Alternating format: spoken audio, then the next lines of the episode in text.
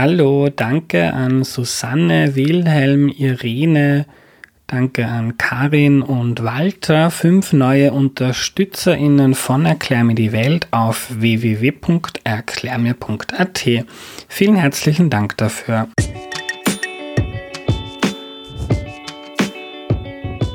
Hallo, ich bin der Andreas und das ist Erklär mir die Welt, der Podcast, mit dem du die Welt jede Woche ein bisschen besser verstehen sollst. Heute werfen wir zum zweiten Mal einen Blick auf Österreich und zwar von außen. Zuerst hat das Merit Baumann mit uns gemacht in Folge 55 und heute ähm, gehen wir von, die, von der Schweiz nach Deutschland zu Katrin Karlweit. Hallo. Hallo, grüß dich. Hallo liebe Katrin, danke, dass du dir die Zeit nimmst. Magst du dich zu Beginn noch kurz vorstellen, bitte?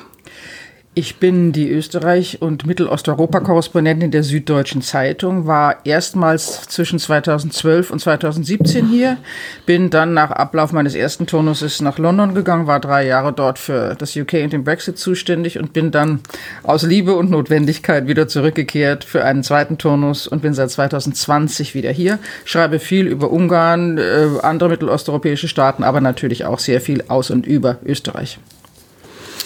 Katrin, Brexit, Orban, Österreich, hast du so ein Faible für Problemländer?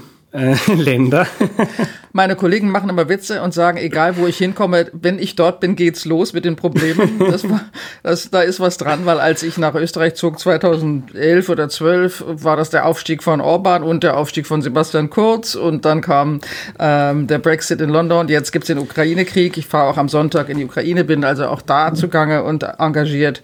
Aber ähm, äh, ohne das sarkastisch zu meinen, es ist natürlich für eine Journalistin, die gerne reist und gerne Politik erklärt, auch, auch sehr spannend bei aller, bei aller, mhm. bei allem Entsetzen.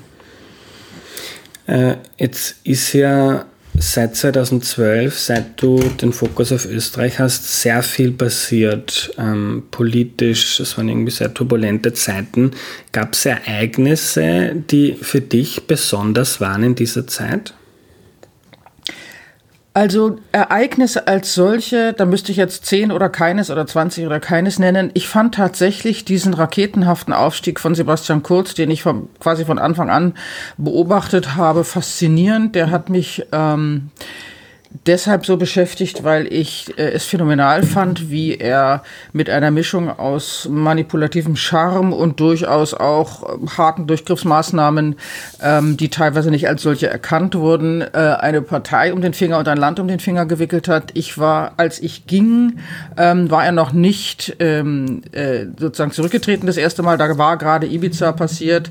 Ähm, ich bin heute beim zweiten, in meiner zweiten Runde, will ich, wie soll ich sagen, ähm, ein wenig erleichtert, weil es eine gewisse Normalisierung der Verhältnisse wieder gibt und das, was ich durchaus als ähm, ambitionierten Rechtspopulismus empfunden habe, auf dem ähm, Rückzug ist. Aber ähm, das ist natürlich meine sehr subjektive Wahrnehmung. Viele Menschen werden das nicht teilen. Hm. Was meinst du mit manipulativem Charme? Naja, diese, äh, es gab schon viele Tricks und Vehikel, mit denen, ähm, mit denen Kurz als deutliches Talent natürlich, mit, äh, mit einem großen Willen zum Lernen ähm, und auch äh, einem Versprechen auf einen äh, Erfolg eine ganze Partei sozusagen dazu bewegt hat, ganz bestimmte Checks and Balances aufzugeben. Äh, es gibt viele in der ÖVP, die sagen, das war genau das Richtige, weil diese völlig verkrustete Partei sonst nicht hätte funktionieren können und vieles davon sei eine notwendige Modernisierung gewesen. Das stimmt sicher sogar. Aber diese Selbstaufgabe, wenn der, wenn der Parteivorsitzende Durchgriffsrechte hat bis in die ähm, Wahllisten der Länder hinein und ähm, wenn beispielsweise das ganze Team, was dann geholt wurde von den Ministern über die Generalsekretäre im Wesentlichen Friends of Court sind und da ganz, also auch Qualitätskriterien Kriterien äh, im Wesentlichen zugunsten von Solidarität außer Kraft gesetzt wurden, dann finde ich das bedenklich. Und wir wissen jetzt im Nachhinein ja auch, dass es angefangen vom Beinschab-Tool über äh, die Inseratenaffäre, über die mutmaßlich zweimalige Überschreitung der Wahlkampfkostengrenze etc. Ähm, eine ganze Menge von anderen Vehikeln gab, die ja nun auch die Staatsanwaltschaft äh, untersucht. Also das hatte schon, das hatte schon mehr als einen Ugu.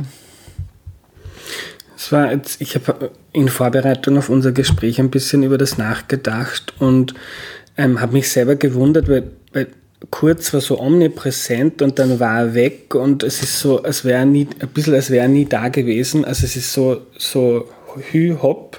Ähm, was bleibt deiner Meinung nach von, von, von dieser Zeit kurz? Ich glaube, dass das so nicht stimmt oder zumindest ich würde behaupten, ich sehe, also ich sehe es nicht so, weil ich glaube zum einen, mhm. dass es einen massiven Phantomschmerz gibt und dass die Rücktritte der letzten Monate und Wochen, jetzt also bis zu Platter hin und Schützenhofer und ähm, ja, da mag auch noch das ein oder andere kommen, vorgezogene Wahlen, ähm, Verwerfungen in der Partei, dass das durchaus auch daraus resultiert, dass die Siege nicht mehr garantiert zu sein scheinen und jetzt eigentlich niemand so recht weiß, wie es weitergehen soll, wer jetzt die Menschen sein sollen, die diese Partei zum Erfolg führen. Ähm, ob Nehammer das ist, wird sich weisen. Der hat nun auch mit den Wahlkampfkosten und der Bilanz 2019 ein erkennbares Problem, das sich verstärken wird mutmaßlich. Ähm, und äh, abgesehen von diesem Phantomschmerz habe ich den Eindruck, dass die Partei in einer unglaublich defensiven Rolle ist. Ähm, dieses, wir sind das Opfer, äh, wir sind die einzigen, denen Korruption vorgeworfen wird. Bei anderen wird nicht so genau hingeguckt. Bei uns wird alle, wird das Kind mit dem Bade ausgeschüttet. Das hat dazu geführt, dass eine Auseinandersetzung mit der, mit den parteiinternen Problemen zumindest öffentlich, vielleicht findet das hinter den Kulissen statt. Das kriege ich nur sehr bedingt mit, öffentlich nicht stattfindet. Und ich halte das für das größte Problem der Partei, dass sie sich in einer Wagenburg verschanzt hat ähm, und äh, im Grunde nicht lernfähig sein will, aus dem Gefühl heraus, dass sie es sowieso niemandem recht machen kann und dass diese Welt so unfassbar ungerecht ist. Du hast in einem Kommentar geschrieben, ähm, Kurz, Strache und jetzt Nehammer, das sind so Sinnbilder für den Zustand der österreichischen Politik. Du hast einerseits so die Korruption angesprochen, weil der Nehammer auch beim Parteitag gesagt hat, Korruption gibt es überall, das betrifft jeden, das sagt man auch gerne in der ÖVP. Ähm, kannst du kurz erklären, diese drei Persönlichkeiten, warum die deiner Meinung nach ähm, viel über Österreich aussagen? Ich glaube, dass alle drei Politiker äh, Symptome sind für ein Selbstverständnis von Politik, dass, ähm, wobei ich Nehammer da zum Teil ausnehmen muss, aber das erkläre ich gleich, ähm, also zumindest und kurz, Symptome sind für eine Politik, die im Wesentlichen in einer Form von Narzissmus sich definiert oder über eine Form von Narzissmus.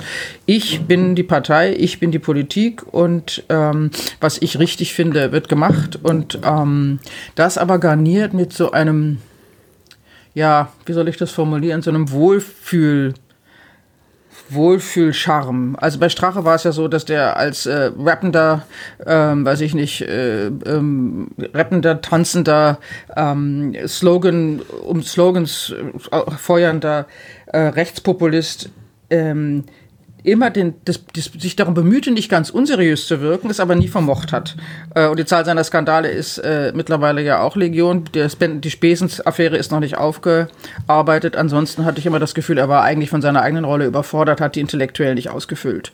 Kurz, wenn ich, ist sozusagen, was die Intellektu das intellektuelle Ausfüllen angeht, der war, der ist sehr schlau, der ist wahnsinnig wendig, der hat unheimlich schnell gelernt, anpassungsfähig. Ähm, ich würde auch niemandem vorwerfen, dass er keine abgeschlossene Ausbildung hat. Das fand ich immer ein, ein bisschen eine Hybris. Ähm, es gibt viele Menschen, die keine abgeschlossene Ausbildung haben und ganz hervorragende Jobs machen. Ähm, bei Kurz hatte ich das Gefühl, der ist zu schnell zu hoch gestiegen und hatte zu schnell zu viel Einfluss, zu viel Erfolg, weil sich eben alle unterwarfen und hat konnte mit diesem Erfolg und dieser ähm, dieser freien Bahn, die er sich da geschaffen hatte, auch aufgrund der Situation der Partei, ähm, nicht umgehen. Und äh, auch da äh, setzte eine gewisse Hybris ein. Bei Nehammer, ähm, den ich ähm, persönlich durchaus sehr sympathisch finde, ähm, habe ich das Gefühl, dass er äh, zu sehr Gewächs der Partei ist, als mit einem Blick von außen oder von oben oder auch nur, also aus der Vogelperspektive einmal auf seine Situation, die Situation der Partei schauen zu können und äh, sehen zu können, wo, wo welche Rädchen gedreht werden müssen oder welches große Rad gedreht werden muss, um diesen Niedergang zu verhindern. Also allen dreien fehlt, glaube ich, eine gewisse innere Distanz zum Geschehen. Jetzt war vor der, ähm, bevor Sebastian Kurz in die Politik gekommen ist in Österreich, auch die mediale Debatte sehr oft sehr, also sehr kritisch der Großen Koalition gegenüber. Ähm, so der Sukkus, da geht nichts weiter, da wird nur gestritten. Das ist auch mein Eindruck gewesen, dass irgendwie auch medial ein bisschen der Blick darauf vielleicht getrübt war, was denn eine Demokratie ausmacht, nämlich Streit und Debatten und Kompromisse und sind die ähm, diese Persönlichkeiten, also vor allem Kurz und Streichert vielleicht auch ein bisschen oder vor allem Kurz eine Antwort darauf, ähm, wenn man so lange sagt, da geht nichts weiter und ja. ähm, da wird zu viel diskutiert und dann kommt einer und dann wird eben nicht mehr diskutiert, sondern dann wird einfach drüber gefahren. Ist mit Sicherheit völlig richtig, diese These. Äh, ich glaube, es kommen zwei Dinge zusammen. Zum einen fand ich dies, die Kritik daran, dass immer gestritten wird, wahnsinnig dünn, ehrlich gesagt. Also wenn man daran ein, das, das Funktionieren einer Koalition bemisst, dann ist es zu wenig, äh, wenn man sich nicht die Ergebnisse anschaut. Und das hatte ein bisschen eine Art naja, das, da fuhr man drüber, auch medial in den Kommentaren. Äh, und es war dann irgendwann das Einzige, was einem einfiel. Es wurde sich nicht mehr richtig Mühe gegeben, das, das Innere dieser Koalitionen zu analysieren, war mein, mein Eindruck. Natürlich ist jemand wie Kurz, Strache bedingt vielleicht, weil die FPÖ hatte eine andere Funktion und er hatte in der FPÖ eine andere Funktion, ja auch schon länger historisch. Bei Kurz ist es sicher so. Nur ein Beispiel, ich habe gestern äh, eine E-Mail gekriegt auf einen großen Orban-Text, den ich letzte Woche geschrieben habe. Da schrieb mir ein Deutscher, der nach Ungarn ausgewandert ist, ähm, ihm sei ein guter Diktator, der nett zu seinen Menschen sei lieber als eine zerstrittene Parteienlandschaft, in der nichts vorangehe. Das ist sozusagen auch äh, ähm, übertragbar auf Österreich gewesen. Ich glaube, dass aber auch als eine Antwort auf genau diese Problematik, dass man dankbar war, dass überhaupt mal einer eine Idee hatte und eine Performance da, da hinlegte, dass daraus äh, die Neos größtstärker geworden sind, die Grünen nochmal zugelegt haben. Also es gibt eine, Re Richtung, eine Bewegung in zwei Richtungen. Zum einen die, die einen starken Führer großartig fanden, zumal auch noch jung und schick, und die anderen, die gesagt haben, so wollen wir unser Land nicht sehen und dass die Parteienlandschaft diversifiziert ist, dass es bei den, bei den Grünen, da kommen wir ja sicher noch dazu, ist es natürlich schwierig, aber zumal mit den, mit den Neos ähm, und äh, vielen auch unzufriedenen Leuten in der ÖVP, in der SPÖ inzwischen eine Art Basisdiversifizierung gibt. Insofern, das halte ich für eine positive Entwicklung. Siehst du auch Parallelen zu Deutschland? Kurz ist ja auch in, in deutschen Medien sehr, oder in manchen deutschen Medien sehr gefeiert worden. Gibt es da Parallelen? Das das glaube ich ehrlich gesagt nicht, weil ich auch das immer, das fand ich, war eine schwierige österreichische Binnenwahrnehmung, weil die Medien, mhm. die kurz gefeiert haben, waren die Springer-Medien, eindeutig. Das waren äh, Welt und vor allem natürlich Bild. Ähm, Ronsheimer als quasi äh, Biograf ähm, und äh, die Springer-Politik natürlich auch auf Kurzlinie, wenn es um Migration etc. ging, um Balkanroute und so. Äh, ich glaube, das wurde immer etwas zu wichtig genommen.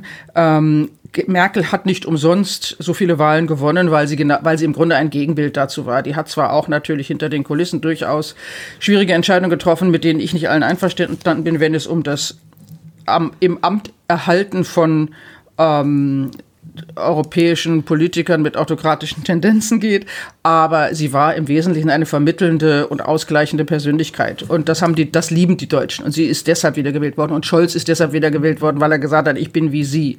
Und einer wie Kurz hätte, das wäre jetzt vielleicht, vielleicht ist eine steile These, ich würde immer behaupten, dass der in Deutschland nie mehr als 20 Prozent gekriegt hätte, weil die Leute skeptisch gewesen wären, was das für einer ist und dem diesem Versprechen möglicherweise auch nicht geglaubt hätten. Du hast vorhin gesagt, du, du siehst jetzt wieder eine Normalisierung ähm, in Österreich. Jetzt ist Nehammer ja auch ähm, eher, wenn ich zurückdenke, eher Typ Spindelecker oder Mitterlehner als Typ ähm, Kurz und Popstar. Äh, erwartest du das, dass das, also jetzt haben wir wieder einige sehr ähm, vielleicht auch wie in Deutschland eher langweilige ähm, Parteichefs und Chefinnen und keine Partei ist, ähm, hat man das Gefühl, ist so Überflieger, sondern irgendwie alle wursteln ein bisschen vor sich hin und jetzt wird die Öst das glaube ich nicht. Weißt du warum? Weil mhm. ich vorhin gesagt habe, es gibt einen Phantomschmerz in der ÖVP zum Beispiel. Und mhm. die aktuellen Verwerfungen, äh, die Rücktritte, ähm, werden, deuten auch ein bisschen darauf hin, auch die Unzufriedenheit mit Nehammer, dass der sich jetzt in Außenpolitik flüchtet und, und, und, ähm, deutet meines Erachtens darauf hin, dass Teile der Partei sich einen neuen Kurz wünschen, einen anderen Kurz wünschen. Nicht kurz zurück, das halte ich tatsächlich für weitgehend ausgeschlossen, ähm, bis zum Beweis des Gegenteils. Aber natürlich wünschen sich Teile der Partei jemanden, der der das kann, was der konnte, nur vielleicht ein bisschen seriöser. Also einen mit, ähm, ich will mal sagen, populistischem Charme, aber auch einem gewissen seriösen Fundament. Klar, die sind natürlich auch nun verwöhnt. Die haben zwei Wahlen furios gewonnen und äh, waren Top of the Pops. So und jetzt sind sie die, die werden sie ständig gebasht. Ähm, und ähm, es ist durchaus möglich. Es ist nur die Frage, wer ist da in Sicht? Das ist grundsätzlich das Problem, dass die Partei sich wieder ähm, Nehammers entledigt und nach jemandem sucht, der das vielleicht populärer verkaufen kann, was sie wollen. Aber es ist das gleiche Problem wie bei der SPÖ. Sie haben niemanden. Randy Wagner ist natürlich im Wesentlichen eine Kompromisskandidatin und ich glaube nicht, dass sie noch da wäre, wenn es jemanden gäbe, der die SPÖ besser verkaufen könnte. Ähm, also insofern ist es auch ein Mangel an Alternativen. Aber die Sehnsucht nach den starken Führern ist nach wie vor da, auch in der SPÖ. Mhm.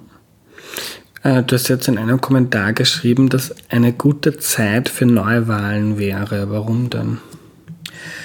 Weil ähm, die ÖVP, was ich vorhin sagte, in einer äh, Defensive ist in ihrer Wagenburg und sich bei eine, in einem Wahlkampf auch nochmal neu erklären müsste, möglicherweise, wenn sie versuchen wollte, aus dieser, diesem Loch rauszukommen, verlieren 22 oder 20 Prozent, ähm, natürlich auch nochmal versuchen müsste, neue Wähler äh, zu akquirieren, indem sie sagt, wir öffnen uns, wir machen, wir machen was anders, wir versuchen aus Fehlern zu lernen. Die SPÖ müsste über ihre naja, wie soll ich sagen, schlagwortartige Politik. Ich erinnere nur an Randy Wagners ähm, programmatische Rede vor zwei Monaten, die war schön, aber auch nicht, ist auch nichts davon sozusagen zurückgeblieben im Gedächtnis. Die Parteien müssten sich neu erklären. Die Grünen müssten nochmal erklären, warum sie wirklich in dieser Koalition sein wollen.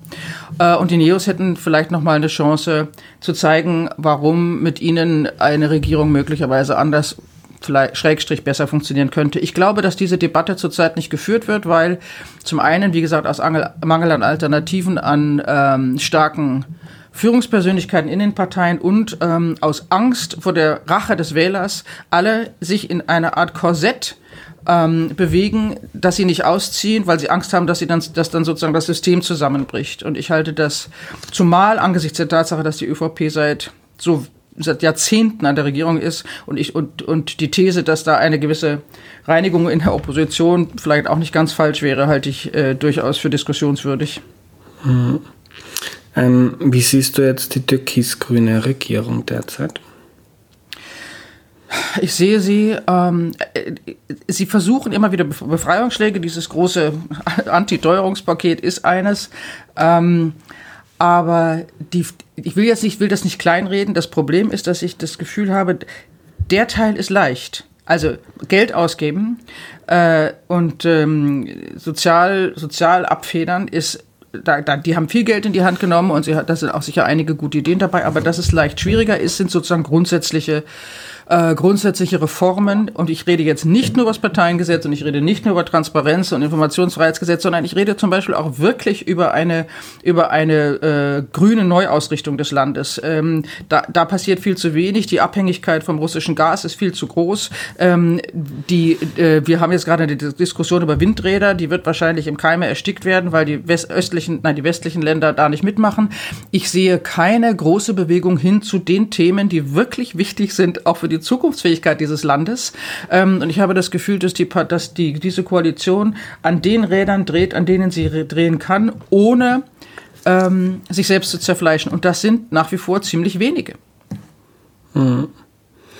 Ähm, wie siehst du da weil man hat es jetzt auch gesehen bei der Debatte um die Neutralität, die sehr schnell abgewürgt wurde äh, von Niehammer.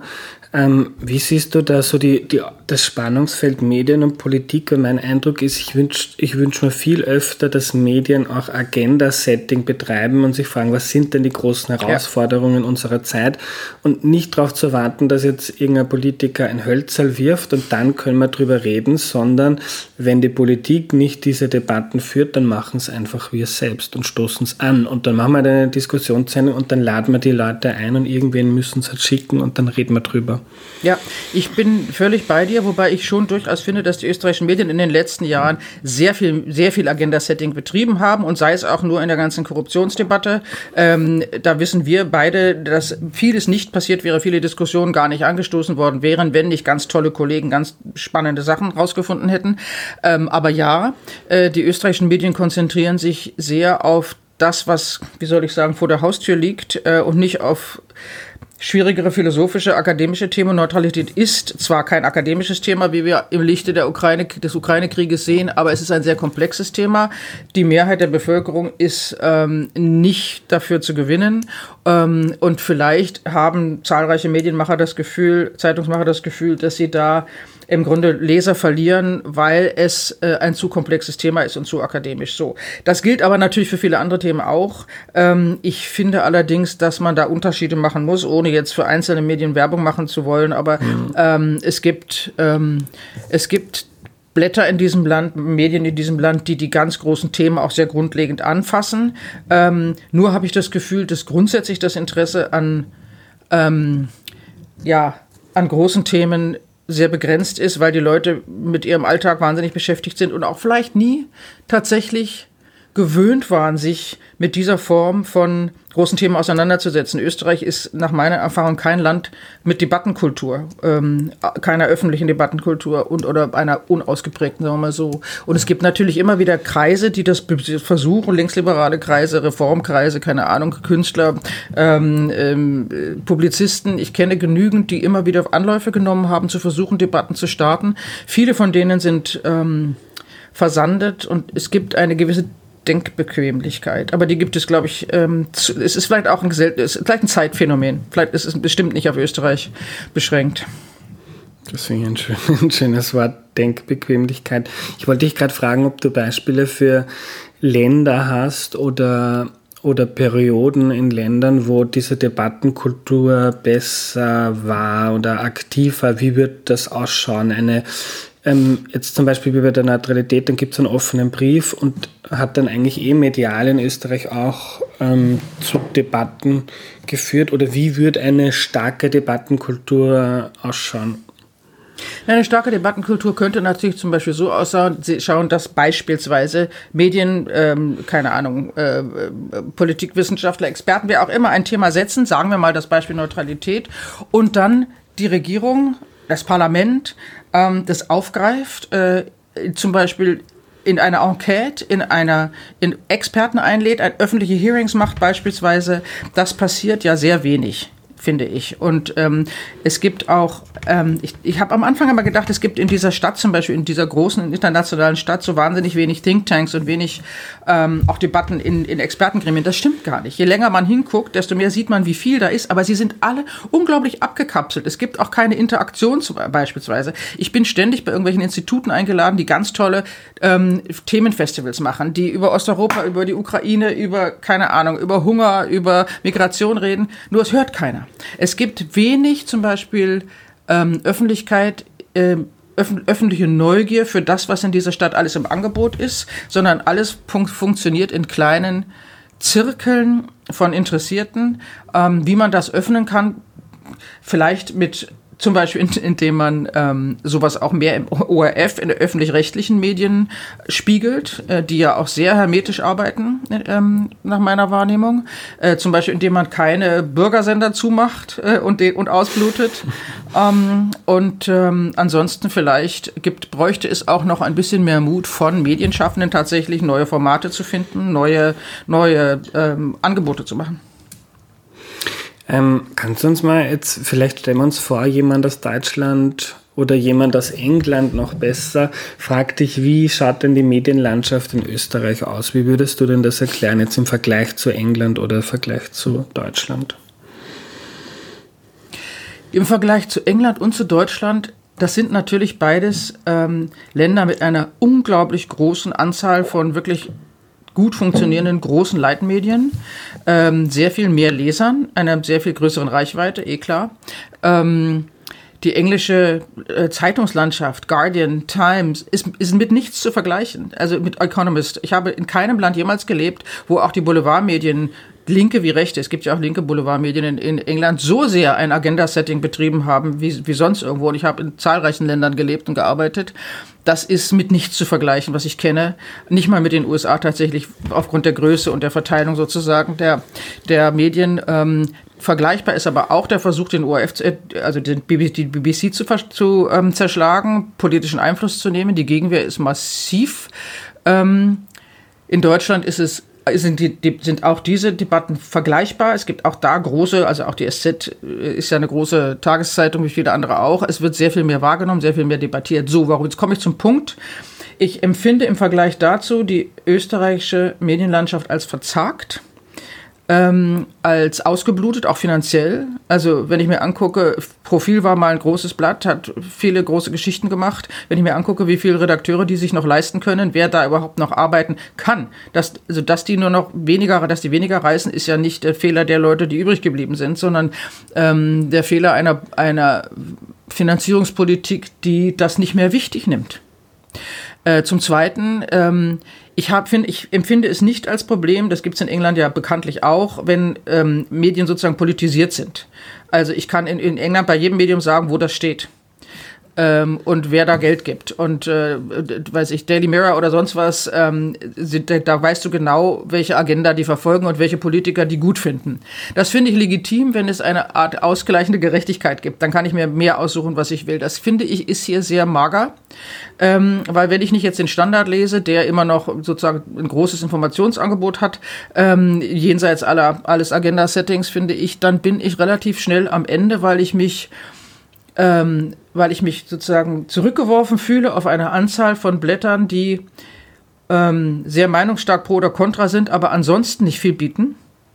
Ähm, und ähm, ich deshalb zwischen Meinung und Information mich entscheiden muss und im Zweifel keins kriege. Ähm, und, und, und wenn du jetzt einem Engländer erklären müsstest, wer sind denn die Organisationen, Menschengruppen in Österreich, äh, die mächtig sind und den Diskurs prägen und die Geschicke des Landes? Tja, gute Frage. Ich höre natürlich immer, es sind die Konzerne, es ist Raiffeisen, es sind, ähm, keine Ahnung, die, die äh, großen Hintergrundplayer mit viel Geld. Ich bin mir nicht sicher, ob das noch so massiv so der Fall ist. Ich meine, wenn ich mir die Spenderlisten angucke der letzten Jahre, dann wäre das, dann müsste ich ja sagen, dass es vor allem das große Geld ist. Das ist mir aber zu einfach. Ähm, tatsächlich bin ich bei dieser Antwort etwas überfragt, weil ich glaube, dass das sehr diffus ist. Ich wüsste nicht, ähm, ob ich jetzt sagen sollte, sozusagen im Sinne von Kapitalismuskritik, es sind im Wesentlichen die großen Konzerne, die die Politik vor sich hertreiben. Ich könnte auch nicht sagen, dass es die Parteien sind, wo, wo auch. Ähm, dazu sind alle viel zu, viel zu geschwächt und auch, zu panic-stricken, würde der Engländer sagen. Ähm, die Öffentlichkeit ist es auch nicht. Ähm, ehrlich gesagt, ich muss jetzt mal sagen, ich weiß es nicht. Hm. Ähm, was funktioniert in Österreich besser als in Deutschland? Du uns ein bisschen Bauchpinseln. Ich tue immer Bauchpinsel. Was passiert besser? Nun lebe ich natürlich in Wien und Wien ist nicht umsonst eine großartige Stadt äh, mit einer großartigen Verwaltung. Also ich habe das Gefühl, dass Verwaltung hier, hier oft besser funktioniert. Ähm, ich habe das Gefühl, dass da, wo man, wo Geld in die Hand genommen wird, tatsächlich ähm, soziale Verwerfungen besser nivelliert werden. Also das heißt, man lässt nicht so viele Leute so ganz sich überlässt nicht so viele ganz Menschen, man überlässt nicht so viele Menschen sich selbst. Sorry, jetzt habe ich den Satz richtig gesagt.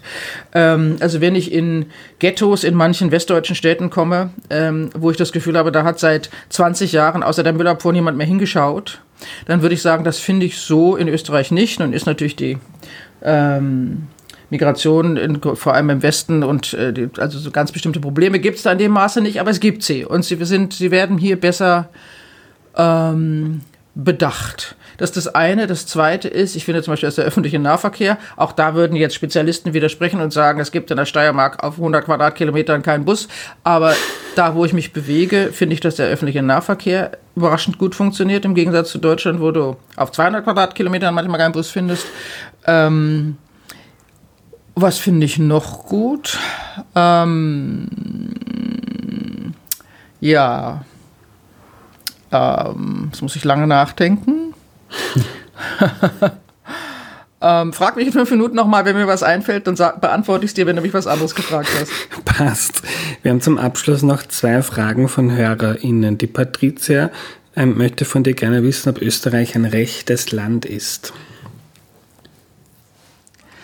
Rechts ist diffus. Rechts kann alles sein. Rechts kann auch äh, urbanistisch sein. äh, Österreich ist auch, jetzt komme ich schon wieder da auf den, den Satz oder das Wort, das ich glaube ich schon zweimal benutzt habe in unterschiedlichen Kontexten, ist auch da ein bisschen verzagt. Österreich ist sehr traditionsbewusst, traditionalistisch und ein wenig kleingeistig in vieler Hinsicht. Und das führt manchmal dazu, dass große Würfe, große Fragen, große Reformen nicht angepackt werden. Und das sieht dann aus wie rechts.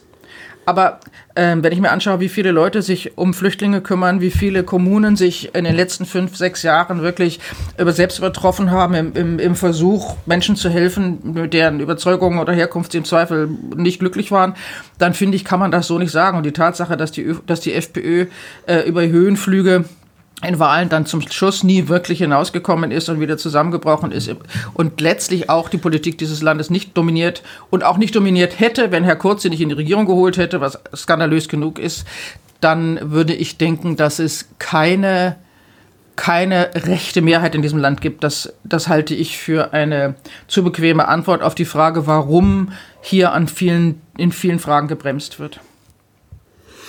Die letzte Frage, die da eher ein bisschen subsumiert war, ist ähm, auf Instagram gekommen, äh, ist Österreich Fremden, Fremdem und Fremdem gegenüber ähm, verschlossener, als das in anderen Ländern der Fall ist? Ich glaube ja. Und zwar fällt mir das zum Beispiel immer wieder auf, äh, also wenn wir jetzt mal von der Politik weggehen, ja, und nicht nur über die Balkanroute Migration und äh, da haben statt Islam reden, sondern zum Beispiel uns anschauen, wie, wie Kultur, ähm, wie äh, gesellschaftliche Öffnung, wie Diversität in diesem Land gesehen wird, dann ist es, finde ich, schon sehr interessant, dass ähm, ich selbst in Wien und ich lebe hier jetzt ja mit, mit Pausen schon länger und habe hier auch ein Kind, ein, eins meiner Kinder hat hier, ist hier zur Schule gegangen, ist hier groß geworden. Es gibt kein, so wenig alternative Szene zum Beispiel mal, ja, also fremdem, ja, also unkonventionellem. Es gibt so wenig Punks, es gibt keine, es gibt so wenig schwarzen, der schwarze Block für den Opernball kommt irgendwie aus Berlin, ja. Nun wird, kann man sagen, ich brauche keinen schwarzen Block, aber ich will nur sagen, es ist wenig, ähm, schräg hier in diesem Land. Die Kulturszene ist ähm, selbst da, wo sie äh, Untergrund, Hinterzimmer oder äh, Seitenstraßen äh, ausmacht, ist äh, sehr konventionell. Ähm, die, die, ich habe immer das Gefühl, ähm, die, also die 68er haben hier nie wirklich stattgefunden. Es gibt kein, es gab nie einen wirklichen Aufbruch in eine neue Zeit. Möglicherweise zumindest seit, seit dem Mauerfall. Das muss ja, das hat natürlich einen Unterschied gemacht, äh, weil die sozusagen der, der Osten offen war, ähm, die Grenze weg war, aber so eine, so eine Offenheit gegenüber Craziness. So, Spaß, Fremdem, also einfach Dingen, die man vielleicht nicht cool findet, aber die ähm, auch dazugehören. Die Amerikaner würden sagen, Wokeness in jeder Beziehung, das, das gibt's hier sehr wenig. Und ich finde, dass das diesem Land fehlt, weil es eine, weil es dadurch, ähm, weil ihm dadurch eine gewisse Leichtigkeit fehlt und eine Spaßkultur im positiven Sinne. Danke für deine Zeit, Katrin. Ein Vergnügen.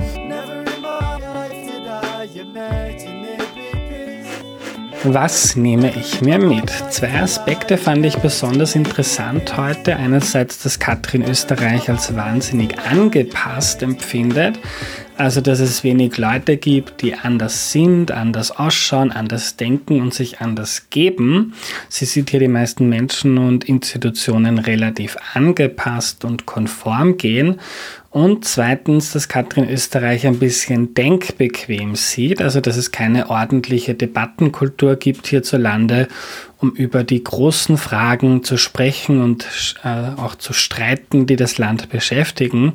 Es gibt viele kleine Institute und Denkfabriken, sagt Katrin, die vor sich hinarbeiten, aber das strömt dann irgendwie nicht weiter sondern bleibt dort hängen. Fand ich beides sehr spannend, weil ich darüber so noch nicht nachgedacht habe. Wenn ihr das heute interessant fandet, dann hört mal in die erste Folge rein, in der Österreich erklärt wurde, damals von Merit Baumann einer super Journalistin aus der Schweiz von der Neuen Zürcher Zeitung. Die Folge haben wir 2019 aufgenommen und das ist quasi ein bisschen Zeitgeschichte, weil man nochmal zurückgehen und schauen kann, was damals so die Themen waren, die uns beschäftigt haben.